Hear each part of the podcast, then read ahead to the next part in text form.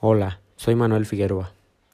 El cuerpo humano está repleto de elementos destacados, pero esta vez hemos querido fijarnos en uno en concreto.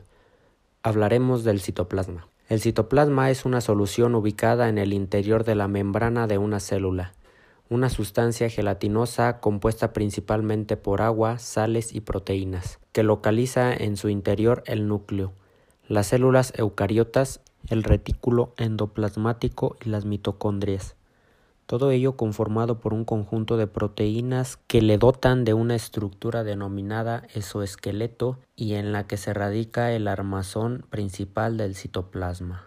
El citoplasma está dividido en tres partes fundamentales matriz citoplasmática, citoesqueleto y orgánulos. La matriz citoplasmática, definida como la porción del citoplasma que no está contenida en los orgánulos, el citosol es el que otorga ese aspecto gelatinoso al citoplasma. Su función es almacenar las sustancias necesarias para el mantenimiento de la célula, azúcares, aminoácidos, potasio y calcio, entre otros.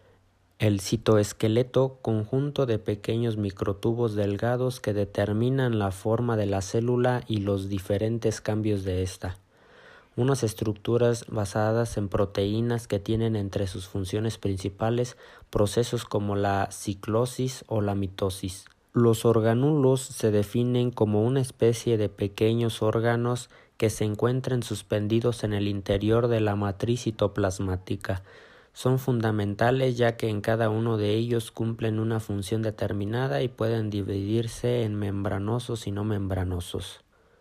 Bueno, esto ha sido todo. Muchas gracias.